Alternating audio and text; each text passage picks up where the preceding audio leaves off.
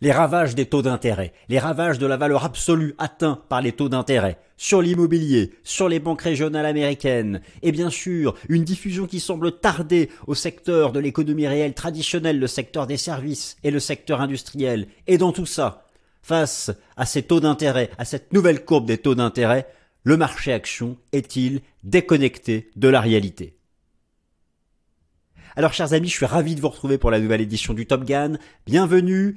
Oui, j'ai utilisé un titre un peu fort, les ravages des taux d'intérêt. Mais bien quoi Nous sommes, nous sommes, après une semaine qui a vu la résurgence de la crise bancaire aux États-Unis, et ce n'est pas rien, qui a vu Moody's, une agence de notation très respectée, dégrader plus d'une dizaine de banques régionales américaines parce que leur bilan est en situation difficile du fait de cette remontée verticale des taux d'intérêt, qui a vu les banques annoncer une hausse, les banques régionales américaines, je vous rappelle qu'aux États-Unis, les banques régionales représentent environ 60, elles gèrent 60 à 65% des consommateurs américains de l'offre de crédit en cours. Eh bien, qu'est-ce que ces banques régionales ont annoncé? Une hausse de 75% des taux de défaut 75% en un an de défaut sur quoi? Eh bien sur leurs clients qui font des crédits court terme via les crédits dits cartes de crédit ou même vis-à-vis des emprunteurs euh, immobiliers à taux variable les défauts commencent à exploser et donc c'est de l'argent que les banques ne vont pas récupérer. Alors, la semaine dernière, cette actualité autour des banques régionales américaines a relancé le débat, le fameux débat sur la probabilité d'une récession aux États-Unis. À un moment où le marché action, oui, alors oui, c'est ça, c'est ça la vraie question. Vous savez, là dans cette vidéo, nous allons traiter plein de sujets. Alors, oui, les ravages, le mot peut sembler un peu fort, mais regardez l'immobilier. Regardez ce qu'annoncent certaines banques. Certains secteurs sont déjà ravagés ou bloqués ou gelés par la nouvelle courbe des taux d'intérêt Eh bien, euh, moi j'estime que plus que jamais, il est temps de rééquilibrer son portefeuille boursier. Alors non pas d'abandonner les actions, mais de rééquilibrer son portefeuille boursier en faveur des obligations. Pas forcément de couper toutes les actions, car effectivement, la tendance haussière sur le marché action, elle est là depuis octobre dernier, elle est là depuis le début de l'année, même si depuis fin juin, il y a des prises de bénéfices et qu'on retrace. Rien ne, rien n'indique avec certitude encore sur le plan chartiste que cette phase haussière soit terminée. C'est peut-être simplement encore une période de retracement avant d'aller chercher les records du SP500. Par contre, sur les stars de la tech, vraiment ça retrace. Là, on avait réatteint les records de décembre 2021. Donc, il y a énormément de sujets ici que j'ai envie de traiter avec vous, mais tout va se centrer sur ces euh, taux d'intérêt, alors qui, ont un effet extrêmement négatif sur certains secteurs de l'économie. Après, voilà, bon, le mot peut sembler un peu fort, mais nous sommes ici, c'est une discussion entre vous et moi. Nous pouvons parler librement, poser des arguments. Et oui, bien sûr, oui, bien sûr, il faut plaire aussi à notre hôte Swissquote. Donc, comme d'habitude, pour plaire à notre hôte Swissquote, pour vous plaire d'abord, et puis plaire à notre hôte commun, qui j'espère mettra un like comme vous. Bon, vous n'êtes pas obligé. Hein. Alors, j'ai préparé quelque chose de, construit. Alors, tout d'abord, je vais revenir avec vous un mot rapide sur... Oui, car en plus de la résurgence de la crise bancaire américaine la semaine dernière, avec des, des datas concrètes, qui a relancé le débat sur la probabilité d'une récession aux États-Unis, un mot sur l'inflation, car c'est le second sujet, mais qui revient, car il y aurait au même moment une seconde vague d'inflation. Vous, imaginez le schmilblick? On commence à réaliser les effets désastreux de la valeur actuelle des taux d'intérêt sur certains compartiments de l'économie. Mais alors, vous imaginez si, en plus du fait, pour le moment, du rebond du prix du pétrole depuis fin juin, s'il y avait une seconde vague d'inflation? La semaine dernière a vu la mise à jour du CPI, du PPI. Moi, j'estime que non. J'estime que c'est conjoncturel. J'ai traité le sujet du pétrole dans le Fast and Forex la semaine dernière. Je vous invite à le reprendre. J'estime que c'est conjoncturel. D'ailleurs, l'inflation sous-jacente, elle, qui est encore certes l'inflation sous-jacente qui exclut les éléments volatiles comme le prix de l'énergie de l'alimentation, elle reste quand même dans une phase de repli, même si elle est largement au-dessus encore des objectifs des banques centrales, les fameux 2%. Mais voilà, moi j'estime que cette, cette seconde vague d'inflation n'est pas là. C'est un rebond de l'inflation, peut-être jusqu'à septembre, octobre, du fait d'éléments de base d'éléments de base. La contribution du pétrole, le pétrole ayant rebondi, sa contribution n'est plus négative à l'inflation, elle n'est plus désinflationniste, parce qu'on compare entre septembre, août-septembre 2023 à août-septembre 2022, maintenant, bah, c'est à peu près les mêmes prix, donc c'est normal, hein, on n'est plus aux 120 dollars, donc c'est ça un effet de base, ça va retomber. Alors oui, alors, le prix du pétrole, euh, l'aspect géopolitique, J'ai traité le sujet dans Fast and Forex. On, ne va pas en parler trop dans cette vidéo. Donc la résurgence de la crise bancaire a relancé le débat sur la probabilité d'une récession. Ça tombe bien cette semaine. Cette semaine, vous avez les deux plus gros, allez, deux sur trois, les deux, deux parmi les plus importantes statistiques américaines pour juger justement de la croissance économique. Vous savez que le PIB américain, c'est 80% de la consommation des ménages. Et, la consommation, eh bien, vous avez cette semaine la mise à jour des ventes au détail aux États-Unis pour la partie consommation. Vous avez aussi la mise à jour du taux de croissance annuel de la production industrielle aux États-Unis, sachant que ces deux baromètres tutoient le zéro. Même la production industrielle est devenue négative. Je vous ai fait apparaître, là je vous fais apparaître les graphiques. Donc ça c'est majeur en fait. La, question que tout le monde se pose. On a bien compris que l'immobilier est au tapis. Alors pas forcément les prix parce que les vendeurs lâchent rien, mais les transactions au tapis à cause des taux. Très bien. Les banques, euh, parmi celles qui ont le bilan les plus fragiles, au tapis, euh, en tout cas des pertes énormes. Euh, d'ailleurs, il y a déjà eu un plan de sauvetage de la Fed en mars dernier. Hein. mais, mais Moody's a dit que d'autres dégradations allaient venir. pourquoi? Parce qu'en face, en face, eh l'argent qu'elle a prêté, si en face vous avez des, emprunteurs à taux variable qui peuvent plus rembourser, c'est une perte pour la banque. Et alors imaginez si bientôt le taux de chômage augmente et que la personne en face qui déjà a son taux variable, elle peut plus gérer, si en plus perd son emploi, ce que je ne le souhaite pas. Vous, imaginez pourquoi ce, débat sur la probabilité, ce débat sur la contagion, la diffusion de ce qui se passe en immobilier et sur les banques, si ça devait se passer dans, le secteur des services, qui est très varié, ou même dans le domaine industriel, c'est chaud. Et, dans tout ça, alors le marché action, il peut sembler complètement déconnecté. Pire, pire, Malgré ce contexte, malgré l'actualité sur les banques, les anticipations de bénéfices sont encore complètement perchées. Alors qui est perché? Les anticipations de bénéfices ou le raisonnement des analystes financiers La Banque d'Angleterre a dit récemment qu'on éviterait de justesse la récession. Ils ont peut-être raison. Peut-être que l'économie aura cette capacité à s'adapter à ces taux d'intérêt qui ne sont plus à zéro. Qui était, au fond, l'excès, c'était ça. C'était les taux zéro. C'est pas les taux à 4 ou 5, l'excès c'est les taux à zéro. Donc peut-être que l'économie va s'adapter à cette normalisation et à ce moment-là le marché action tiendra. Mais dans tous les cas, dans tous les cas, moi je pense qu'il faut et vous savez, je le répète, je n'arrête pas d'en parler, l'arbitrage, une partie de votre portefeuille en faveur des obligations, ça fait des mois que j'en parle. Le prix n'a pas bougé. Un certain, euh, le prix n'a pas bougé. Mais c'est des stratégies de moyen long terme. Peu importe l'action des prix sur 1, 2, 3 mois. Moi, je me projette à horizon 3 ans. Je vous dis, dans 3 ans, ça aura fait plus 30%. Ben, ça, c'était que mon c'était que mon avis, encore une fois. Je n'engage pas notre hôte. Je, m'engage moi-même vis-à-vis de vous dans le cadre d'une discussion. Et j'essaie d'apporter des arguments. Et puis après, c'est le marché qui tranche. Euh, mais je dis pas qu'il faut vendre toutes ces actions pour aller 100% en, en, en obligation. Euh, mais là, là, je veux dire, on, sort d'un crack obligataire. Elles sont 80 pour tout en bas, c'est hyper intéressant. On est en phase de bottomisation. On a bien compris que les taux d'intérêt peuvent plus aller vraiment plus haut parce que sinon ça va tuer l'économie. C'est ce qu'a rappelé la résurgence de la crise bancaire la semaine dernière. Donc la Fed, elle va pas baisser ses taux, mais elle va pas aller monter davantage. Par contre, elle va les laisser longtemps à un niveau élevé. Mais si elle les laisse longtemps à un niveau élevé, le prix des obligations passera plus. Vous commencez à toucher votre coupon. Et ensuite, lorsqu'on aura la certitude du taux terminal, puis la certitude du pivot, boum, il y aura un méga pump du prix des obligations. Et les actions, on va en parler. Les actions, moi, j'ai, je vais vous, vous faire à nouveau un panorama chartiste complet euh, sur euh, sur l'aspect technique et je suis pas certain que que le bull market soit terminé.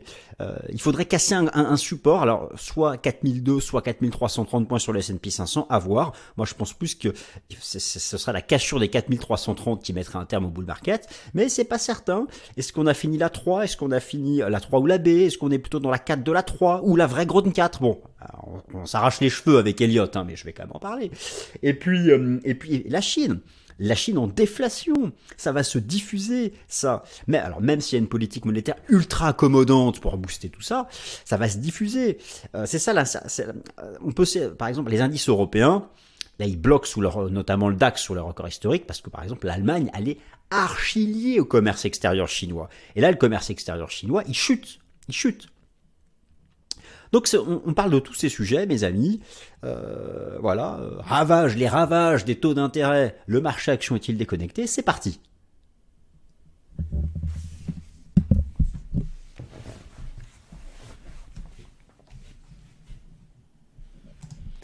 Alors, chers amis, je me suis réduit, euh, étant donné que j'ai déjà parlé suffisamment longtemps, on passe directement au vif du sujet. Alors oui, il y a des sous-titres. La récession aura-t-elle lieu? La guerre de droit n'aura pas lieu. La récession aura-t-elle lieu? Quoi qu'il en soit, le temps est venu du rééquilibrage entre actions et obligations, ça c'est ma conviction. Le plan, je viens de vous le donner, et donc on attaque directement la première partie. Le rebond de l'inflation aux États-Unis en juillet n'est pas structurel au stade actuel. Alors la semaine dernière, on a eu la mise à jour du CPI et, du PPI. Alors oui, oui, oui, le CPI a rebondi. Quelles composantes en sont responsables? Quelles composantes en sont responsables? Écoutez, c'est le pétrole.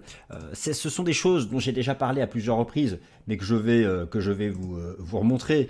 je vais un peu vite là, que je vais vous remontrer. Le, le, rebond de l'inflation, il n'est pas sous-jacent. Vous avez l'inflation nominale, avec toutes les composantes de l'inflation. Les plus importantes étant l'immobilier, les services. L'immobilier, les services, le prix le prix de, de l'énergie, l'alimentation. L'alimentation rebondit pas, parce que le prix du blé est au tapis. Le prix du pétrole, oui, rebondit. Ça a fait rebondir une partie de, de, de l'inflation, euh, d'une composante de l'inflation. Et encore, la contribution est juste moins négative. Alors oui, si le pétrole va à 90 dollars, oui, ce sera inflationniste. Oui, il y aura à nouveau une contribution positive. Mais toutes les autres composantes, écoutez, je vais vous montrer ça. comme ça, on, on évacue direct le sujet de l'inflation parce que c'est pas ce dont j'ai envie de vous parler dans cette vidéo. Vous avez ici, alors oui, la fête de Cleveland nous dit que le, le CPI pourrait même remonter à 4% en août. Les chiffres seront publiés en septembre. Oui, très bien, mais lorsque vous regardez euh, tout l'ensemble des composantes de l'inflation, en fait, ce n'est pas une seconde vague d'inflation, c'est une stabilisation dans la désinflation. Pour vraiment avoir une seconde vague d'inflation ou un renversement haussier d'inflation, il faudrait il faudrait un prix du pétrole qui explose à la hausse la résistance des 90-93 dollars. Pourquoi? La résistance des 90-93 dollars, c'était la ligne de coup du double top ici. Donc tant qu'on est en dessous, alors à part, là, là, euh, la contribution est encore négative du prix du pétrole. Si jamais on allait dans cette zone-là, ce serait une contribution neutre, voire légèrement positive, parce que regardez, hein, en septembre, en, en comment dire, en septembre 2022 on était là. Donc, si là, en septembre 2023, on se retrouve ici, il y aura une contribution positive. Trueflation le montre bien, regardez le graphique, où là, vous avez la, la, courbe de la, de la contribution du prix du pétrole au CPI, alors elle est encore à moins 10%, elle contribue à hauteur de moins 10% de pourcentage euh, dans le CPI, mais voilà, si on remonte à 85-90 dollars, ça va revenir à la ligne de zéro. Donc c'est simplement, alors c'est vrai que ça pèse 19% dans le calcul de l'inflation, mais toutes les zones composantes, euh, euh, l'alimentation boisson, ça baisse, l'immobilier, ça baisse, c'est 23% l'immobilier, l'utilities, ça baisse, la santé, ça baisse, etc., etc. Bon, les services aussi, donc il y a, y, a, y a, en tout cas la tendance est baissière, donc il y a un certain nombre de choses, moi, qui me font dire que voilà, ce, ce, cette seconde vague d'inflation, je n'y crois pas. Par contre, un rebond de l'inflation, peut-être jusqu'à 4% en version nominale jusqu'en septembre, octobre, avant de repartir à la baisse, oui, dans ces cas-là, ok, pourquoi pas. Mais encore une fois, il faut 12 à 18 mois pour que un changement de cycle des taux d'intérêt se diffuse à l'économie réelle. Donc en fait, oui, là, le taux de la Fed est à 5,5, mais il est à 5,5 depuis un mois. Voyez, c'est pour ça. Et d'ailleurs, d'ailleurs, c'est pour ça que euh, c'est vraiment à partir de la rentrée de la fin de l'année qu'à l'économie réelle, qu'on sait qu'il y a énormément d'entreprises qui arrivent au bout de leur ligne de crédit à partir là du, du T4, et sauf qu'elles avaient emprunté entre 0 et 1, là ça va être pas pareil. comment ça va se passer? Est-ce qu'elles vont encaisser le choc ou pas? Est-ce qu'elles vont devoir licencier ou pas? Et si elles licencient déjà avec des consommateurs qu'on, euh, je, vous montrerai ça tout à l'heure, le, taux de, de les, les crédits à la consommation via carte bancaire aux États-Unis, le taux est à 20%. 20%. Et, là, et, le, taux de défaut explose. Il faut, il faut pas que ce salarié-là perde son job. Ah, ça va être chaud. Si déjà il a du mal à rembourser avec son job. Donc voilà, c'est pour ça que tout prend du temps à se diffuser à, l'économie réelle, mais peut-être qu'on va, peut-être que l'économie arrivera, arrivera à y faire face. Résurgence de la crise bancaire US, qui a donc relancé le débat sur la probabilité d'une récession en Occident.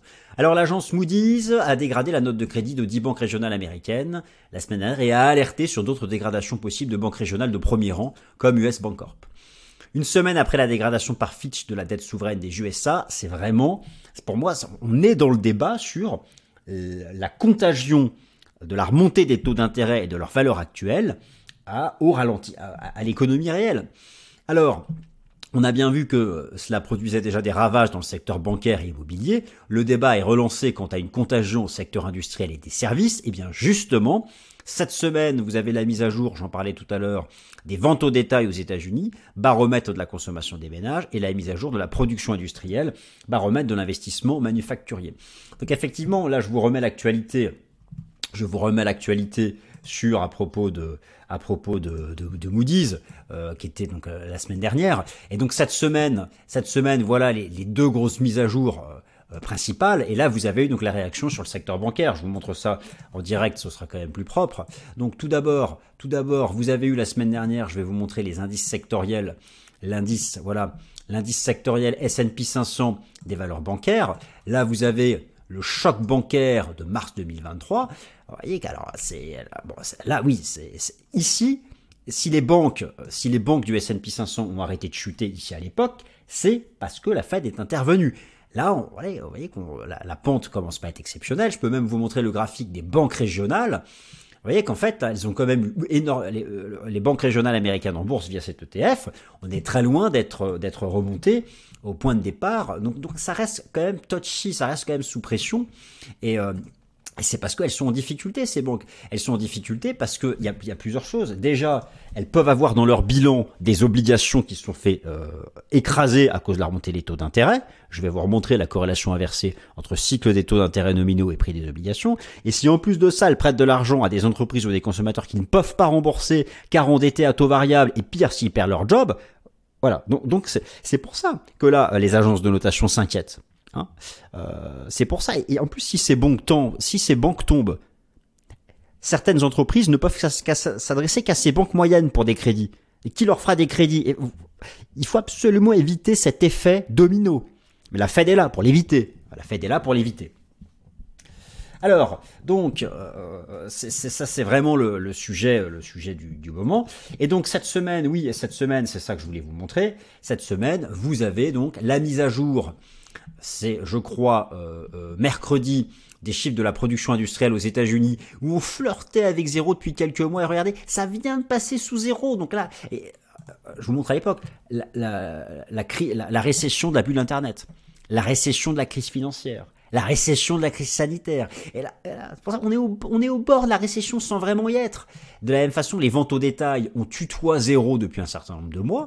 C'est pareil, on, est posé sur zéro. Bon, vous voyez ce qui se passe dans la récession de la crise financière, de la crise sanitaire. Donc, c'est, à, ce débat, à, ce débat, je dirais presque euh, sans fin, ou en tout cas récurrent, à ce débat de savoir si les taux d'intérêt actuels qui ont ravagé l'immobilier, ravagé le secteur bancaire régional américain, est-ce que ça va se diffuser à l'économie réelle classique, aux entreprises, aux consommateurs? Ces deux chiffres mis à jour cette semaine vont apporter un élément de réponse. Et, bon, ils sont actualisés, bien sûr, euh, ils sont actualisés euh, chaque mois. Alors, taux d'intérêt du marché et prix des obligations, plus que jamais, c'est une opportunité de long terme. Alors, les ravages de la tendance et de la valeur absolue des taux d'intérêt et la forte hausse des défauts de paiement dans le crédit consommation par carte bancaire et certains emprunteurs immobiliers à taux variable rappellent que le niveau atteint actuellement par les taux d'intérêt représente déjà un énorme risque pour l'économie et que les banques centrales n'ont aucun intérêt à le faire aller au-delà. Alors elles peuvent rester au, taux actuel pour briser l'inflation, mais elles n'ont aucun intérêt à aller au-delà, sauf si vraiment elles ont décidé de mettre l'économie au tapis pour tuer l'inflation. Mais bon, à un moment ou à un autre, ça, ça, politiquement, je sais pas si ça passerait. Alors ces, fameuses banques régionales américaines, elles gèrent 65% des crédits des consommateurs US. Elles ont déjà subi 29 milliards de pertes soit 29 euh, de pertes justement sur ces histoires de défauts, donc d'emprunteurs qui ne remboursent pas euh, en grande partie parce que à taux variable ils ne peuvent plus suivre et c'est donc une hausse des défauts de 75%. Le sujet c'est quoi? C'est que la Fed a bien conscience que le niveau actuel des taux est devenu dangereux pour l'économie. Alors, elle pourrait abandonner le critère absolu, c'est-à-dire qu'elle pourrait dire j'ai atteint l'auto terminal à 5,50 pour basculer exclusivement sur le critère durée. C'est-à-dire qu'elle ne se concentre plus sur la valeur absolue de son taux, mais plus sur la durée pendant laquelle elle va laisser le taux. Et, l'idée, ce serait de laisser les taux plusieurs mois à 5,50, le temps que le CPI sous-jacent, qui qui ne tient pas compte du pétrole, je vous rappelle, tombe sous 2%. Dans tous les cas de figure, le prix des obligations est toujours en bottomisation de long terme. Et toujours en bottomisation de long terme. Alors là, je vous montre justement quelques, les, chiffres un peu qui sont tombés, qui sont tombés la semaine dernière, la hausse de 75% des défauts, en particulier donc sur les, cartes de crédit. Et ici, regardez ce que je vous montre. Ici, je vous montre l'évolution du taux d'intérêt du crédit à la consommation par carte bancaire aux États-Unis. Regardez l'envolée, l'envolée, l'envolée, ça a fait x2. Donc, on, veut bien comprendre pourquoi, pourquoi certains consommateurs sont, sont en difficulté. C'est le moment. Il faut, faut pas vendre toutes ces actions. Il y a des secteurs, il y a du stock picking et tout. Moi, je dis simplement, il faut augmenter le poids relatif du marché obligataire. Parce que déjà, le crack obligataire, il est derrière nous. Quand on est tout en bas, on peut pas tomber. Alors, qu'est-ce qui pourrait... Un nouveau crack obligataire, c'est impossible. Mais éventuellement, d'aller chercher un peu plus bas sur le prix des obligations. Ça serait cette fameuse seconde vague d'inflation. Mais une seconde vague d'inflation. Alors que l'économie est en train d'être brisée, là, par les taux d'intérêt, ce serait une inflation purement énergétique. C'est quoi C'est une guerre mondiale? Oui, d'accord, ok, j'abandonne. Et encore, et encore, en guerre mondiale, croyez qu'on reste sur les actions? Bon, j'exagère un peu, mais à un moment ou à un autre, il y a le côté aussi aversion pour le risque. Alors, les flux peuvent effectivement quitter les actions et aller en cash. 100% en cash, ils sont pas obligés d'aller sur les obligations. Enfin, ne partons pas dans les cas extrêmes comme ça. Vous voyez, moi j'aime bien discuter avec vous, je pars un peu dans tous les sens. Bon, bref. Mais tout ça pour dire que euh, l'unique cas de figure qui reporterait mon scénario de rebond du prix des obligations, qui est stable, hein. il est stable depuis six mois. Et entre-temps, on touche des coupons en plus. enfin, c'est une fois par an. Hein, sur, pour certains types d'obligations, il y a plein de types d'obligations. Enfin, on va pas rentrer dans, tous ces détails. Mais ce serait quoi? Ce serait un, une seconde vague d'inflation, un rebond de l'inflation vers 4, 4,5, 5%, qui contraindrait la Fed peut-être à aller à un taux terminal à 6 elle peut pas vraiment aller au-delà, elle, elle tue l'économie, elle met en faillite toutes les banques régionales. Mais imaginons qu'elle aille à 6 et qu'elle utilise son bilan pour contrebalancer les effets de ces taux. Ce qu'elle a fait en mars avec son plan d'urgence pour les banques régionales américaines. Là, effectivement, le prix des obligations irait chercher encore un poil plus bas. Mais pour moi, ça reste une opportunité. Je vais vous montrer les graphiques. Je vais vous montrer les, graphiques. Bon là je voulais pas faire une vidéo spéciale sur les obligations, mais je me suis lancé, donc écoutez, on, continue. J'ai aussi, il faut aussi que je vous parle des actions, mais mais voilà. Euh, pour moi, le prix des obligations, il est en phase de bottomisation. Je vous rappelle que c'est une stratégie de moyen long terme, donc ça sert à rien de regarder les graphiques tous les jours, toutes les semaines en disant ça a pas bougé, c'est au même prix ou c'est un peu plus bas. On s'en fiche. L'idée c'est rendez-vous en 2025.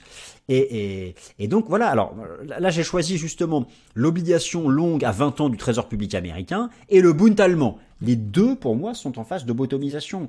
Et je vais arrêter de, dire ce, terme franglais là, euh, qui, ressemble à rien, mais je, vous les remontre ici. Donc on va aller voir déjà, nous allons déjà aller voir le Bund le Bund. Alors, euh, voilà, je vous fais alors déjà, déjà, voilà, pour moi, nous sommes dans la cinquième. Tout est hyper classique. Là, c'est le crack obligataire entre 2021 et 2022, du fait de la remontée des taux d'intérêt. Je vous renvoie vers mes, vidéos de corrélation inversée entre le cycle des taux d'intérêt nominaux et le prix des obligations. Première vague, une 2, une grande 3, une 4. Nous sommes dans la vague 5, qui en plus a une forme classique en biseau descendant, avec une belle divergence haussière. Après avoir retracé après avoir retracé 50% de tout le bull market depuis 30 ans. Euh, c'était euh, voilà en, 50% en arithmétique. Bon, voilà, moi j'ai pas de sujet. C'est pour moi c'est l'opportunité. C'est acheter le Bund maintenant. J'ai aucune inquiétude. Alors même à horizon 6 mois, j'ai aucune inquiétude. À horizon 2 ans, pour moi on est là. Hein. donc euh, voilà, passer de 130 à, 150, je vous laisse calculer en pourcentage. Je peux prendre le TLT, pareil, hein, l'obligation donc US, c'est exactement la même chose. Alors oui, on est dans la on est dans la cinquième jambe de baisse. Elle peut peut-être aller encore un peu plus bas, et encore moi je n'y crois pas. Mais, voilà, on est au bout du bout du crack obligataire. Et, ça, j'insiste, ça, j'ai pas changé d'opinion euh, sur ce sujet. Ce graphique, je trouve ici encore beaucoup plus parlant. Moi, je suis beaucoup plus à l'aise à acheter ça que d'acheter le SP500 tout en haut. Après, chacun fait ses choix. Hein, chacun, bien sûr. Ensuite, chacun fait, euh, euh, ses choix en âme et, conscience, comme on dit. Donc, voilà. Alors, je continue. J'en étais où, moi? Perspective de bénéfices et valorisation, le marché action est-il déconnecté de la réalité? Alors, la saison des résultats du T2, oui, c'est vrai que c'était ça le titre de la vidéo. Est-ce que le marché action est déconnecté? La saison des résultats du T2 n'a pas vu d'explosion haussière des avertissements sur résultats et sur chiffre d'affaires. Il y a eu des petits profit warnings, mais c'est rien d'incroyable. Moi, je vous rappelle qu'il faut du temps pour que les hausses de taux d'intérêt se diffusent à l'économie, 12 à 18 mois, et donc que progressivement elles viennent gratiner les marges des entreprises, ne serait-ce que lorsqu'il va falloir renouveler les lignes de crédit à des taux 4 ou 5 fois plus élevés. La seule façon d'éviter ce scénario noir pour les entreprises et le marché action serait une baisse rapide des taux d'intérêt des banques centrales. Or, vous avez compris que ce n'est pas prévu de sitôt, eu égard à la résilience de l'inflation, et en plus avec le rebond du prix du pétrole. Alors, une question. Comment expliquer que les anticipations de bénéfices soient au corps autant déconnectées de cette nouvelle réalité des conditions de financement Eh bien, regardez-moi ces anticipations de bénéfices. Je vous les montre. Voilà, je vous les montre. Voilà. Voilà. C'est voilà, les analystes financiers, ils ont un mindset hyper optimiste. Voilà, pour eux, ça va exploser à la hausse euh, malgré les nouvelles conditions de crédit. Écoutez, ils ont peut-être raison, euh, mais, mais moi ça me paraît quand même un, peu, un peu exagéré.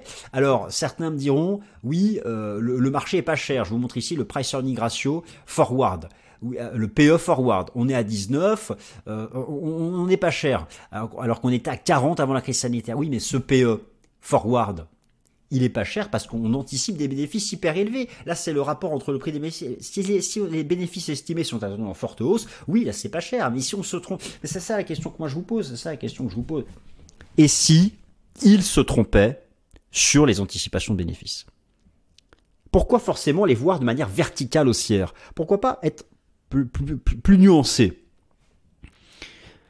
S'ils ont raison, c'est vraiment qu'on a des économies capitalistes capables euh, de s'adapter de manière incroyable à ces nouvelles conditions de financement. Et là, ce serait vraiment super. Dans ces cas-là, oui. C'est un scénario qui, moi, me semble minoritaire. Hein, mais, mais bon.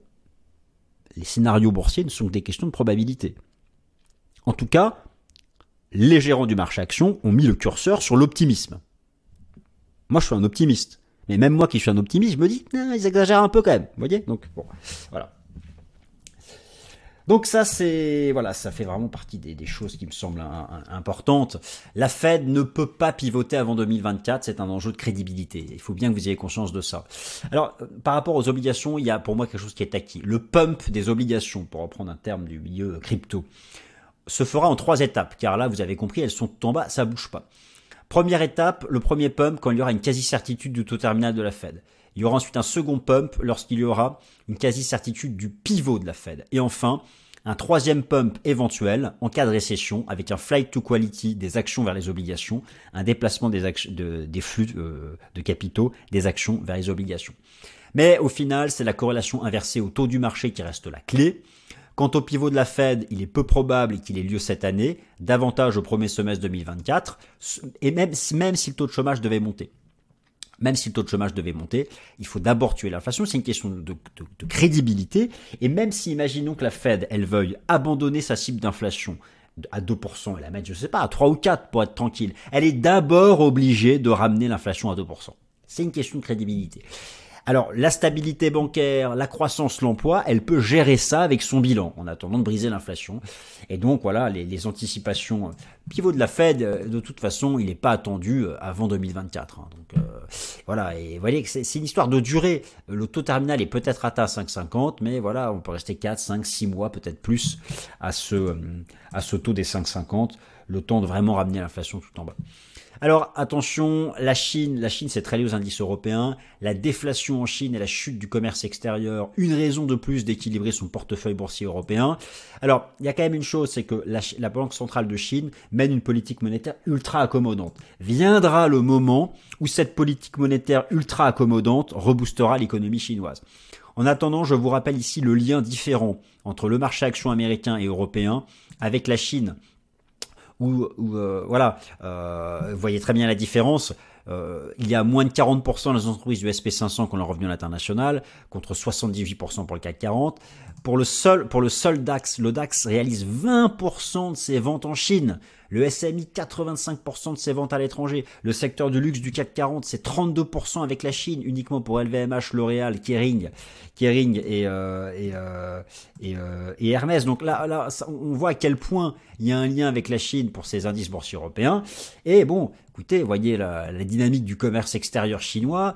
Là-bas, en Chine, le PPI et le CPI sont négatifs. Donc voilà même si la, politique monétaire ultra accommodante euh, vient euh, finir par contrer tout ça, euh, bon, vous avez quand même pour l'Allemagne, voilà, les, fameux 20% qui, du commerce qui sont avec la Chine.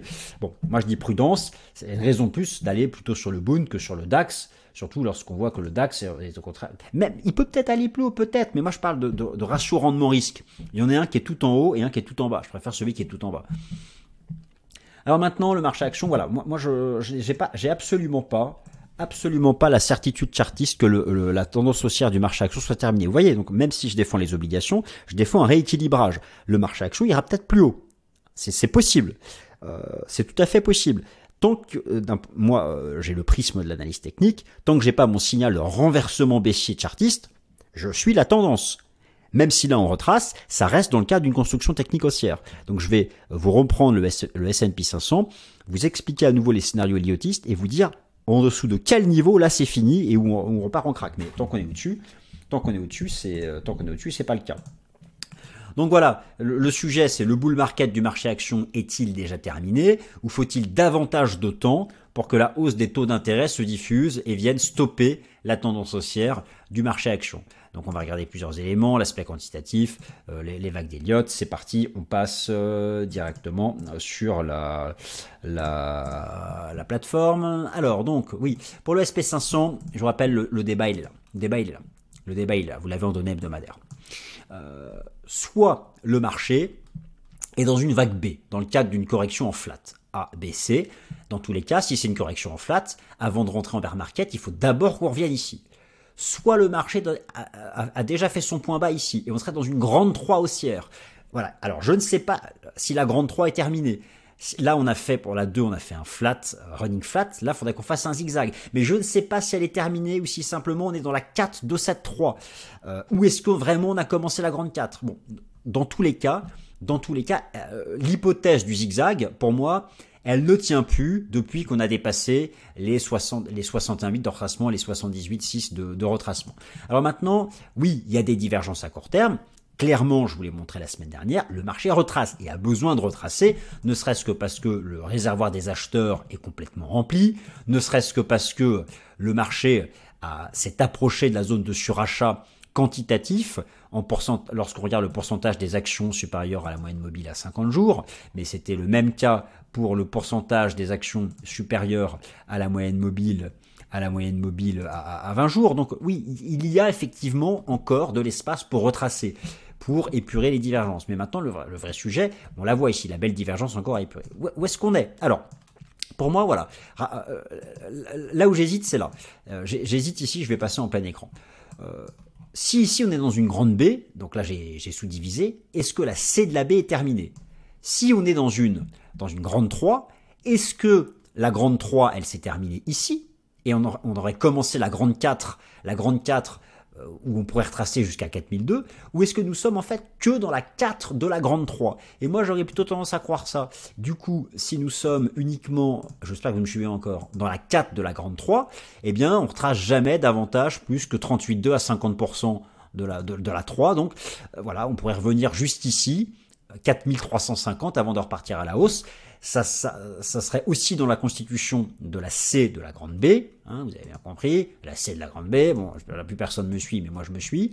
Voilà. Donc, tout ça pour dire que pour moi, on reste, en... et voyez pourtant, hein, je, je parle surtout des obligations, mais je l'admets, même si là on retrace et que je pense qu'on peut encore retracer davantage, on peut même aller jusqu'à 4350, 4330 avant de repartir à la hausse, je pense que Tant qu'on est au-dessus de ces 4330, on reste en bull market. Par contre, voilà, si on devait casser 4330, là, je pense que vraiment c'est terminé. Alors pour certains, pour certains, ce serait la cassure des 4200 points qui mettrait un terme au bull market et qui déclencherait un, nouveau crack comme l'année dernière. Pourquoi? Parce que ça serait le haut de la vague 1 et jamais une grande 4 n'enfonce un top de 1. Donc voilà, 4002 ou 4330 au choix, euh, au choix, mes chers euh, amis, et je vous laisse me dire dans les commentaires ce que vous en pensez. Voilà, j'espère que cette vidéo vous a plu. Alors, d'après vous, est-ce que le marché action est déconnecté de la réalité? Merci à toutes et à tous.